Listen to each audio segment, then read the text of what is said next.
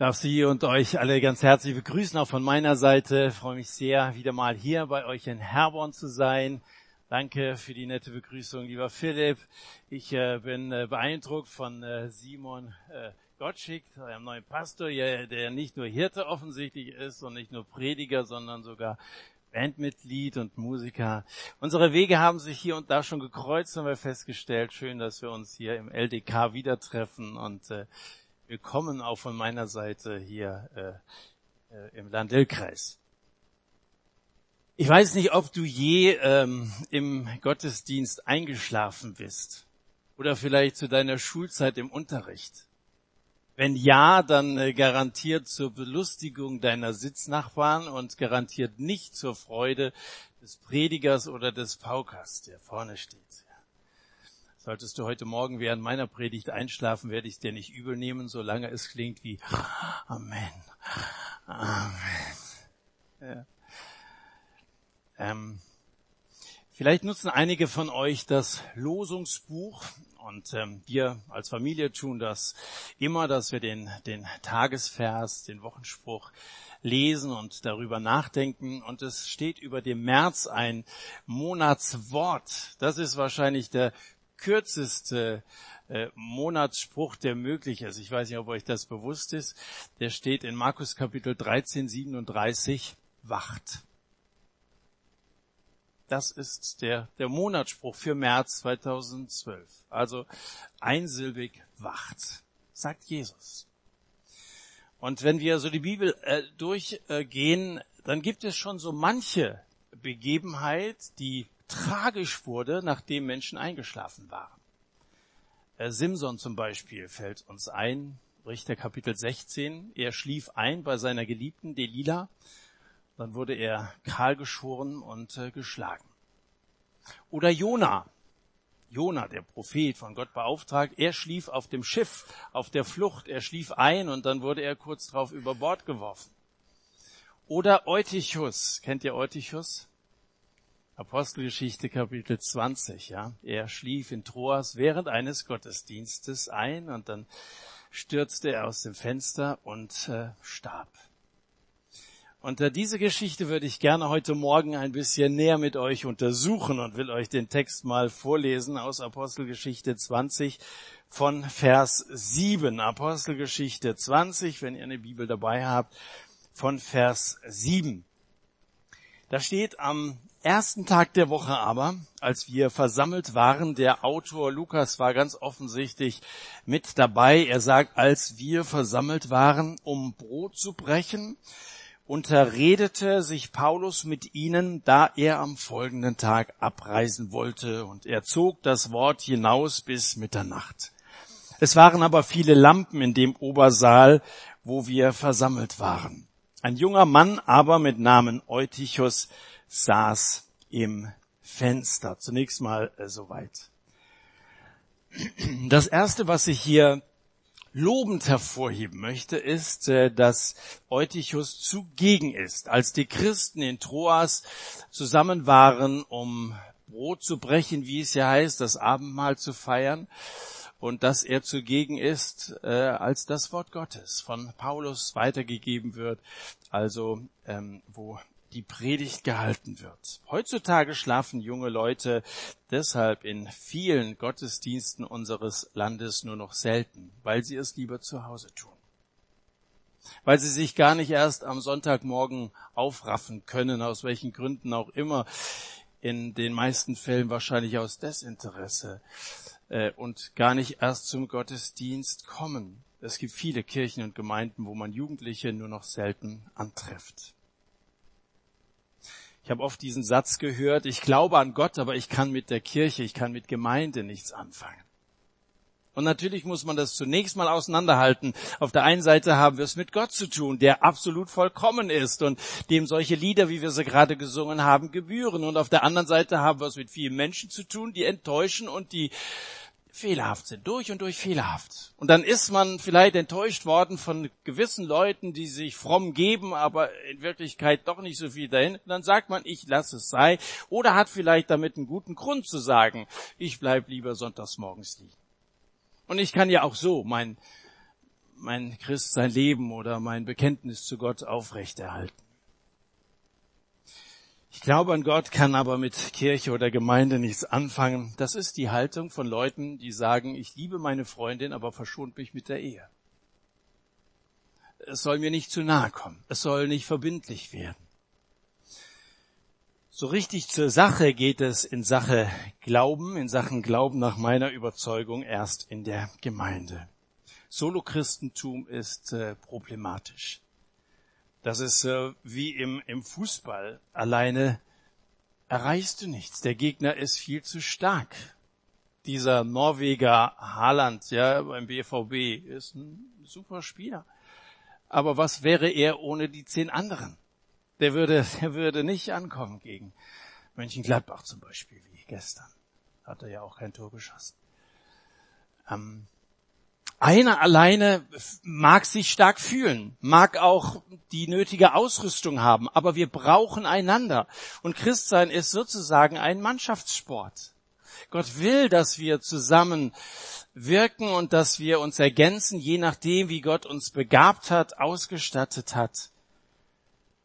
Weißt du, bei all den vielen Einflüssen, äh, derer du dich aussetzen kannst in dieser Welt der Medien und der Meinungen und der Meldungen, bei all diesen vielen Einflüssen, die unser Leben prägen, die unser Denken prägen, ist der aus Gottes Wort der weitaus beste.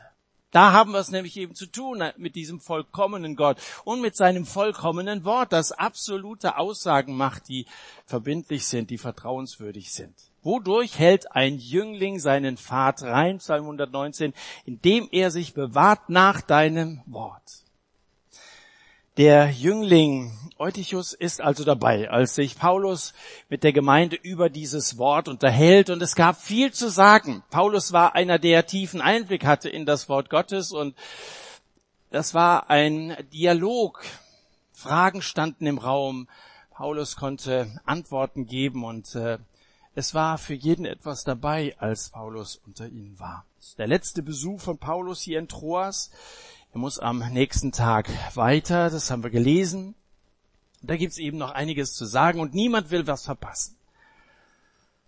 Und das sind äh, Leute, zu denen ich auch gerne predigen möchte. Egal wie spät es ist, die sind dabei. Die wollen, die wollen die Bibel verstehen. Ein Unterschied, ob du vor Leuten stehst, so wie im Unterricht zum Beispiel, die müssen da sein, gell? Und äh, ja, dann schlummern auch mal. Zumindest sind sie, vielleicht sind die Augen noch offen, aber du siehst an ihren Augen, dass die eigentlich gedanklich ganz woanders sind. Aber wenn du vor Leuten stehst, du merkst, dass sie jedes Wort aufsaugen, weil sie mit Erwartung da sind. Hier habe ich es mit Gott zu tun. Und ich kann diesem Gott tatsächlich, wie du es am Anfang auch gesagt hast, ich kann ihm begegnen. Und äh, das kann mein Leben verändern, positiv prägen. Ich will verbindlich mein Leben diesem Gott zur Verfügung stellen. Und hier kann ich auftanken. Ja, das ist gut, vor solchen Leuten zu stehen und zu predigen. Wer im Fußballstadion gewesen ist oder bei einem Musikfestival, vorausgesetzt, es wird nicht wegen Corona abgesagt, Wer also bei so, solchen Großveranstaltungen äh, dabei ist, der, der weiß, es gibt kaum was Schöneres, als mit anderen Fans für eine Sache zu jubeln. Man, man hat also gemeinsames Anliegen und man, man ist gemeinsam begeistert. Das, das ist gut.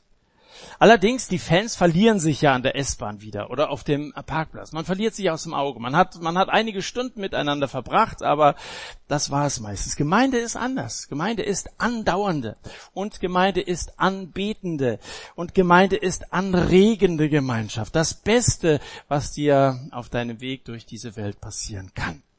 Gemeinde ist sozusagen ein Reiseunternehmen, das Gruppen zusammenstellt, das Bergführer organisiert, das Sauerstoffzelt und Lazarette bereithält. Das ist die Gemeinschaft der Gläubigen, wo es heißt, sich einander unterzuhaken, sich gegenseitig anzufeuern, da wo es nötig ist, Mut zu machen, Schwache mitzuschleppen, Starken nachzuklettern und gemeinsam unterwegs zu sein auf dem Weg zum Himmel. Die besten Begegnungen und die tiefsten Freundschaften sind mir im Gemeindekontext geschenkt worden. Und äh, damit stehe ich ganz sicher heute Morgen nicht alleine da. Fast sämtliche Bücher des Neuen Testamentes sind an Gemeinden adressiert. Geht los mit der Gemeinde und den kleinen Hausgemeinden in Rom, der interessanten und äh, nicht ganz einfachen Gemeinde in Korinth, den Gemeinden in Galatien und so weiter. Das letzte Buch des Neuen Testamentes, die Offenbarung, ist gleich an sieben Gemeinden mit Ortsnamen benannt gerichtet. Und dabei fällt eine siebenfache Formulierung auf. Jedes Mal heißt es, wer ein Ohr hat, der höre, was der Geist den Gemeinden sagt. Das ist ein ganz großes Anliegen des Neuen Testamentes, ein großes Anliegen Gottes, zu den Gemeinden im Plural zu sprechen. Fast das ganze Neue Testament ist an euch, ihr, Plural gerichtet. Gott spricht seine Leute gerne gemeinsam an und legt extremen Wert auf diese Gemeinschaft, diese Verbundenheit untereinander und eben das auch gemeinsame Lernen. Hebräerbrief steht, dass wir aufeinander achten sollen, dass wir unser Zusammenkommen nicht versäumen. Hebräer 10, Vers 25. Vorher heißt es, dass wir uns zur Liebe anspornen sollen und dazu Gutes zu tun. Es geht eben nicht alleine darum, dass man jetzt hier so eine Stunde oder anderthalb absitzt, sondern es geht schon auch um diese Liebe untereinander, die zum Ausdruck kommt, anders als wenn ich mir einen Fernsehgottesdienst anschaue, wo ich eben diese Gemeinschaft nicht empfinden kann, wo ich hinterher nicht nach vorne gehen kann, meine Fragen loswerden kann und ähnliches mehr. Gut, dass es sowas gibt und dass das auch in Anspruch genommen wird. Und es gibt Leute, die nicht mehr aus dem Haus können. So, das ist ja, will ich ja alles gar nicht in Abrede stellen. Aber ich bedauere eigentlich heute, die nicht zu einer Gemeinde gehören, wo man hingehen kann und wo man es links und rechts mit Brüdern und Schwestern im Glauben zu tun hat die einem gut tun. Welcher Christ will schon behaupten, ich hab's ein für alle Mal? Und das, was ich mal angenommen habe, das kann mir keiner mehr nehmen. Wer, wer von euch meint, dass er niemals zweifeln wird oder dass ihn die Sünde nicht wieder vereinnahmen kann? Christen sind schließlich auch nur Schafe. Und ein Schaf, das sich von der Herde trennt, begibt sich in Lebensgefahr.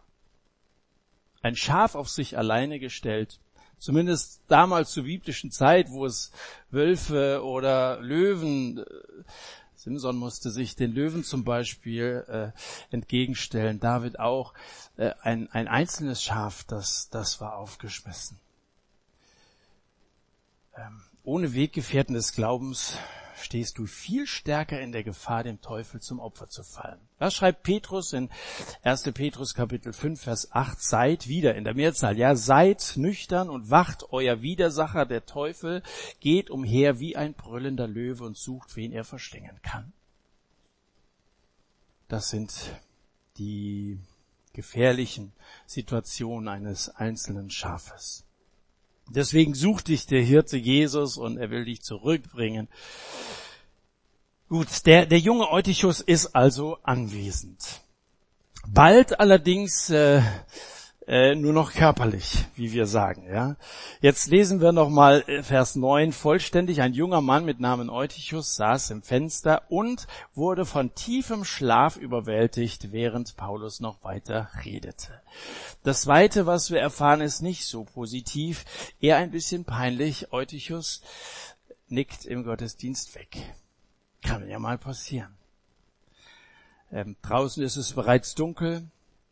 Drin hat man alle verfügbaren Lichter angezündet. Es waren ihrer viele, wie in Vers 8 äh, betont wird. Ein Saal, der gut ausgeleuchtet war. Der Typ im Fenstersims schlummert, vom Kirchenschlaf überwältigt, trotz der Festbeleuchtung. Selig ein. Eutychus zu Deutsch heißt übrigens der Glückliche oder der Selige.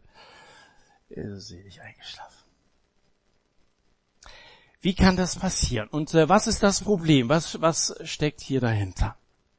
Es ist der erste Tag der Woche, haben wir gelesen, also der Sonntag, so wie heute, der erste Tag der Woche, nicht der Samstag, nicht der Sabbat damals bei den Juden, der als der besondere Feiertag äh, geheiligt wurde. Der erste Tag der Woche damals war noch ein Arbeitstag.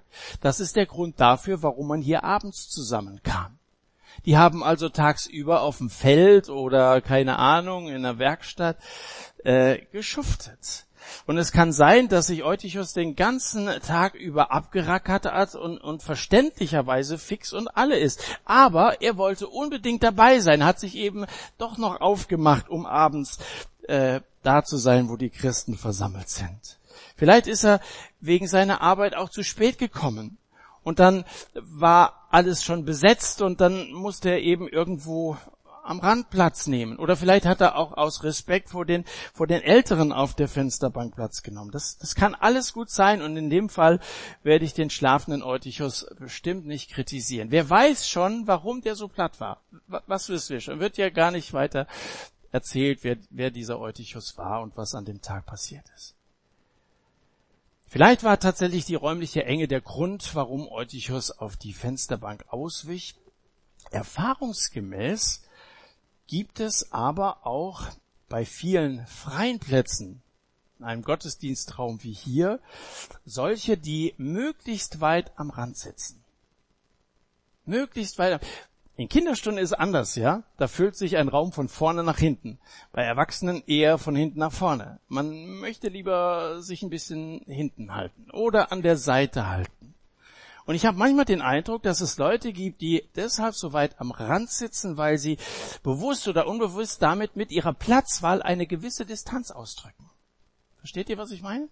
Mit ihrer Platzwahl drücken manche schon auch aus. Ich will jetzt keinem, der jetzt am Rand sitzt, ja, so nah, Ausnahmen. Aber ähm, ich glaube, dass solche Leute jede Gemeinde kennt. Die sind nicht so richtig dabei die hängen mit einem Bein in der Gemeinde und mit dem anderen Bein hängen, hängen sie draußen in der Welt. So sitzt Eutychus am, am Rande der Gemeinde, an einer Schnittstelle, wo man sagen kann zwischen Licht und Dunkelheit. Es hell und draußen ist es Nacht. Ähm, es kann auch sein, dass ihn das, was im Gottesdienst passiert, gar nicht interessiert. Vielleicht ist er seinen Eltern zuliebe da. Viele in der jungen Generation sagen, okay, komm, damit wir keinen Stress haben und so, gehst du nochmal mit. Vielleicht ist er auch wegen der Mädchen da, junger Mann und äh, ganz interessante Frauen, die da so zusammenkommen. Vielleicht ist er aber auch da, um sein Gewissen zu beruhigen. So Leute gibt's auch, die hätten einfach ein schlechtes Gewissen zu haben. Das ist der Grund, warum sie dann kommen. Hat er vielleicht vor lauter Langeweile Schafe gezählt, statt auf den Hirten zu hören? So wird er jedenfalls zum ersten Fall, wo sich jemand in der Kirche äh, buchstäblich zu Tode gelangweilt hat. Gehörst du zu denen, die es nicht abwarten können, bis so ein Gottesdienst zu Ende ist? Das Wort, das dich am meisten aufbaut, ist das Amen am Ende des Gottesdienstes. Danach weißt du, jetzt kann ich wieder raus ins Freie bald ist Frühling und so, frische Luft. Fakt ist, dass Eutychus trotz der hellen Erleuchtung, Vers 8 wird da betont, trotz der frischen Luft am Fenster, es gab nämlich damals keine Scheiben, und trotz einer Predigt mit apostolischer Vollmacht, da war ja nicht irgendeiner vorne, der gepredigt hat. Also ähnlich vollmächtig wie Simon wahrscheinlich predigt. Kann mir so vorstellen, einer, der wirklich was zu sagen hat. Trotz besten Voraussetzungen ist er eingedüst. Und ebenso ist Fakt, dass mancher Jüngling und äh, die weibliche Seite der jungen Leute schließt sich ein und vielleicht schließe ich auch die noch mit ein, die, die sich jung fühlen, aber es gar nicht mehr wirklich sind und äh, vielleicht erweitern was auf uns alle. Fakt ist, dass trotz günstigster Bedingungen, trotz all lebendigen Christentums um uns her, trotz einer Initiative, wo es um Gemeindegründung und Evangelisation geht, für die man Gelder zusammenlegt, trotzdem, dass wir hier im Land-Dill-Kreis sind, Simon, weißt du eigentlich, wo du, ja, natürlich weißt du, wo du gelandet bist, wie die Erweckung von Wuppertal über, über das Siegerland und dann eben, eben gerade hier Westerwaldkreis noch tangiert und so weiter bis nach Gießen Unglaubliches äh, in Bewe geistlich in Bewegung gebracht hat. Wir sind ja Enkel einer, einer Erweckung hier und, und haben das Privileg, dass es hier ganz anders als in vielen anderen Teilen unseres Landes viele, viele Gemeinden und Freikirchen gibt, viele wiedergeboren sind. Wir haben beste Bedingungen. Und es gibt fundierte Wortverkündigung in unseren Kreisen. Dass trotzdem mancher in geistlichem Schlaf versinkt, weil er sich zu sehr dran gewöhnt hat oder weil es ihm langweilig geworden ist und damit dann auch das Bewusstsein für die damit verbundene Gefahr verliert. Paulus warnt in 1. Thessalonicher Kapitel 5, Vers 6, also lasst uns nicht schlafen wie die übrigen, sondern wachen und nüchtern sein. Wenn man unterwegs ist und den Himmel vor sich hat, Seht, vorgestern ist meine Schwiegermutter heimgegangen. Vor einer Woche hat sie einen schweren Schlaganfall erlitten. Sie war nicht mehr in der Lage zu schlucken und sich zu äußern durch Handbewegung. Sie war klar bei Verstand. Und es war ihr in den letzten Tagen abzuspüren. Sie hat, sie hat Sehnsucht nach der Heimat. 71 Jahre, wir haben nicht damit gerechnet. Ähm, aber sie wollte heimgehen. Hat lebensverlängernde Maßnahmen abgelehnt. Und dann wurden, wenn wir nochmal Lieder mit ihr gesungen haben, ihre Augen ganz wach. Wenn du weißt, dass du unterwegs bist auf dem, auf dem Weg zum Himmel, dann reißt du die Augen auf und machst nicht die Augen zu und schlummerst vor dich hin. Und wenn du weißt, dass dieser brüllende Löwe hinter dir her ist, wer, wer geht denn so seinen Weg gemütlich und schläfrig vor sich hin, wenn er weiß, dass dieser brüllende Löwe in der Nähe sein kann? Da reißt du die Augen auf. Da musst du hellwach sein. Weißt du, wenn, wenn neben dir einer in der Gefahr steht, einzudösen und schon ein bisschen schwer atmet, dann gibst du ihm vielleicht so einen, so einen kleinen Anstoß, gell? Damit es nicht so peinlich wird. Vielleicht kann dieser Vormittag für dich so ein Anstoß sein, weil du schläfrig geworden bist, weil du in der Gefahr stehst. Das ist bald soweit und ich bin eingeschlafen und einfach nicht mehr dabei. Nicht mehr dabei. Ein Christ soll nicht schlafen wie ein toter Stein, sondern ein Christ soll sich wie ein lebendiger Stein bearbeiten lassen und aufbauen lassen zu einem geistlichen Tempel. Das ist unsere Bestimmung. Keith Green hat wie kaum ein anderer Musiker vor einem hingabelosen Glauben gewarnt. Green, der leider früh 1982 bei einem Flugzeugabsturz ums Leben kam, äh, verdient es, nochmal gehört zu werden beeindruckende Worte. Keith Green hat gesagt, die Welt schläft im Dunkeln und die Kirche tut nichts, weil sie im Licht schläft. Wie kannst du so tot sein, wenn du doch so wohl genährt wurdest? Jesus erstand von den Toten und du kommst nicht mal aus dem Bett heraus? Wie kannst du nur so gefühllos sein, dich nicht zu kümmern, dass Menschen verloren gehen? Verschließ deine Augen nicht. Tu nicht so, als wäre alles schon getan.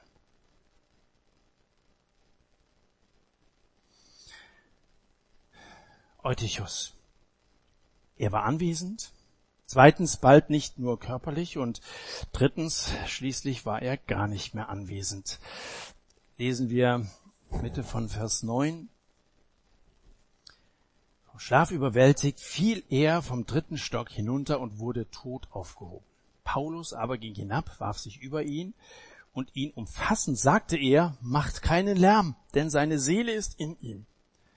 Und als er hinaufgestiegen war und das Brot gebrochen und gegessen und lange bis zum Anbruch des Tages geredet hatte, reiste er so ab. Sie brachten aber den Jungen lebend und wurden nicht wenig getröstet. Als Eutychus aus dem Rahmen fällt, nimmt die drollige Szene eine dramatische Wende. Wenn der aus dem ersten Stock geplumpst wäre, ja, in die Sträucher, äh, dann hätte das Gelächter ausgelöst. Ähm, er stürzt aber aus dem dritten Stock, steht hier. Das war ein Haus, das für damalige Verhältnisse hoch gebaut worden ist. Dritter Stock.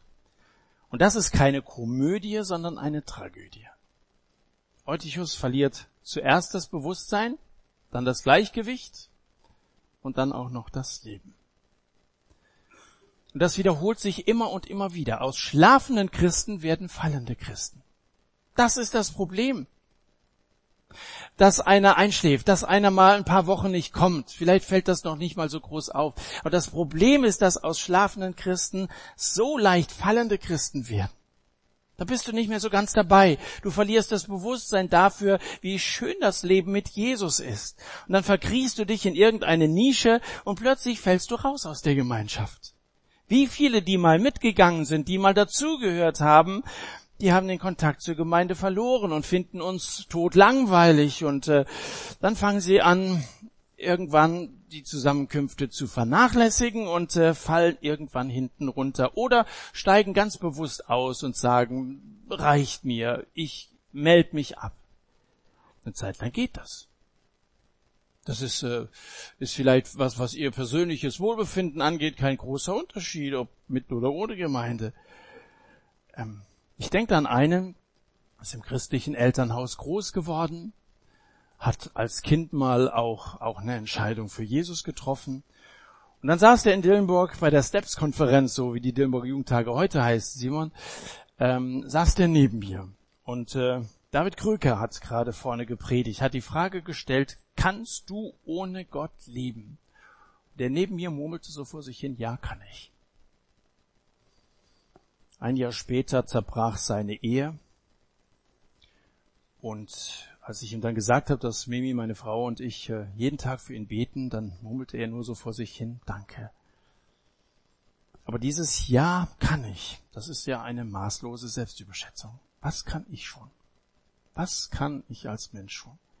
Da zieht der Verlust der christlichen Tradition. Tradition ist nicht nur negativ. Traditionalismus lehne ich auch ab. Das ist der tote Glaube derer, die noch leben. Aber Tradition ist der lebende Glaube derer, die gestorben sind. Das möchte ich, das möchte ich mitnehmen. Hier hat aber der Verlust dieser in der Familie vorhandenen Tradition den Verlust von Lebenshalt nach sich gezogen. Wie schnell verliert ein Mensch den Halt im Leben? Und deswegen fordert Jesus ganz knapp in diesem Monatsspruch Markus 13, 37 auf, wacht, wacht. Wo einer nicht mehr wacht, übrigens in dem Zusammenhang, wo Jesus das sagt, geht es um seine Wiederkunft. Jeden Moment, auch wenn du sagst, ich bin nicht Schlaganfall gefährdet, auch wenn du sagst, ich mach doch Sport und ernähre mich gesund und so, ich rechne nicht damit, dass ich die nächsten Tage, Corona habe ich auch keine Angst davor. Aber Jesus kommt wieder. Da wird nicht nach Gesundheit gefragt oder ob es dir gerade passt. Das ruft dich doch noch ein Projekt vor dir hast und so oder willst Familie gründen, da wird nicht nach. Jesus kommt in dem Moment, wo niemand damit rechnen wird. Das ist der Zusammenhang, wo Jesus sagt, wacht. Und wo, wo jemand nicht mehr wacht und betet, da, da muss man das Schlimmste befürchten. Wie oft sind schläfrige Christen zu unserem Entsetzen und zur Freude der Welt abgestürzt? Welt draußen freut sich. Schaut, auch mal einer von denen. Also ein guter Grund, wieder mal über die Gemeinde herzuziehen. Eutychus bedeutet, wie gesagt, Glück. Das Ende vom Sturz des Eutychus kann man ohne weiteres als Glücksfall bezeichnen. Der Apostel unterbricht seine Rede, das muss er auch, denn die ganze Gemeinde ist plötzlich nicht mehr da. Die Bestürzten gucken nach dem Gestürzten Mitten im nächtlichen Gottesdienst ist die Gemeinde auf dem Weg nach unten vom Festsaal in den Hinterhof und die Gemeinde schaut nicht nur auf den Bedauernswerten runter, sondern sie rennt nach unten, weil da ein Mensch am Boden ist. Wir reden ja oft über Leute, wo wir nicht so genau wissen, sind die noch dabei. Ärgerst dich vielleicht über den einen oder anderen, der nicht mehr kommt oder so, sich von der Gemeinde abgesetzt hat und so. Der schlecht, äh, redet schlecht über euch und ihr redet schlecht über den. So steht's eins zu eins und so kann man mit leben. Aber es ist doch beeindruckend, was wir hier sehen, wenn eine Gemeinde bereit ist, nachts auf die Straße zu gehen, um einen Menschen zu suchen, wo auch immer der gelandet ist. Sie gehen alle nach unten. Also merkt man daran, dass Paulus ja dann zu ihnen sagt, mach nicht so einen Lärm. Also die stehen alle drum herum. Und naja, als sie dann runterkommen, müssen sie erstmal feststellen, dass, dass er kein Lebenszeichen mehr von sich gibt. Als Arzt ist Lukas ja autorisiert, den Tod festzustellen. Eutychus war tot. Er war doch noch so jung. Sicher weinen einige laut. Andere machen sich Vorwürfe, weil sie ihn auf der Fensterbank zwar beobachtet, aber nicht gewarnt haben. Hätte man ja kommen sehen, was da passiert. Wieder andere regen sich vielleicht über die Gemeinde auf, diskutieren neues Sicherheitskonzept, fordern vergitterte Fenster, und nochmal andere sind sowieso der Ansicht, dass die Gemeinde zu offen ist und dass Fenster grundsätzlich äh, überflüssig sind und so. Wir diskutieren ja äh, gerne. Da haben wir wieder mal eine Sitzung, haben wir wieder mal einen Grund, mal wieder eine Wochenendtagung zu machen, so weiter. Was draußen in der Welt passiert ist, ja, wir haben ja eine Kollekte zusammengelegt, da kümmern sie bestimmt, aber die tagen ja auch und, äh, und so, so machen wir uns alle möglichen Gedanken, diskutieren über Konzepte, was man noch besser machen kann und so. Der eigentliche eigentliche Auftrag, rauszugehen, wenn es Nacht und kalt ist und so weiter, dass da Menschen hier in der Konrad-Adenauer-Allee leben, die Jesus brauchen oder in der Berliner Straße in Dillenburg, wie wir vorhin gesagt haben, äh, ist uns irgendwo im Hintergrund auch bewusst. Dass es Leute gibt, die mal dazugehört haben, die sich freuen würden, wenn du einfach nur mal anrufst sagst, ich habe gerade an dich gedacht. Wäre das vielleicht etwas für heute Nachmittag?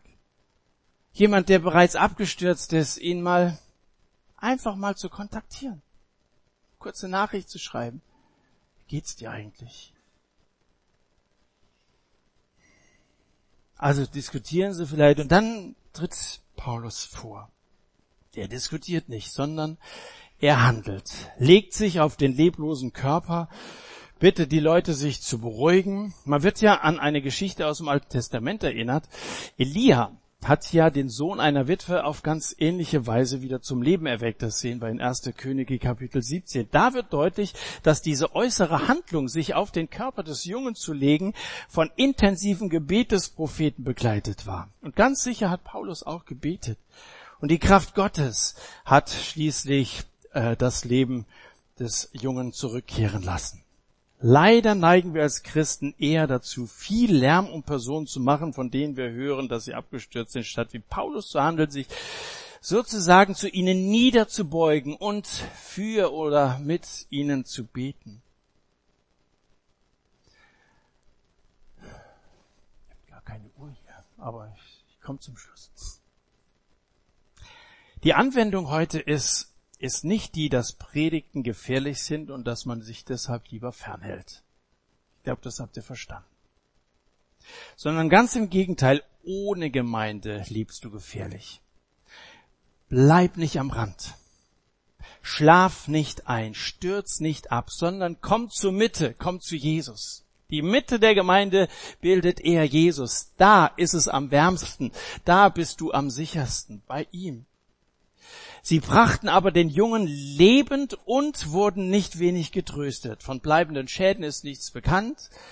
Für die Gemeinde in Troas ein gewaltiger Trost, dieses Wunder in den eigenen Reihen erlebt zu haben.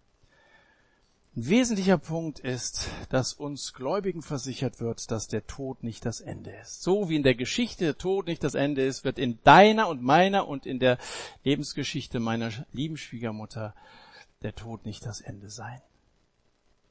Meine, meine Schwiegermutter lebt.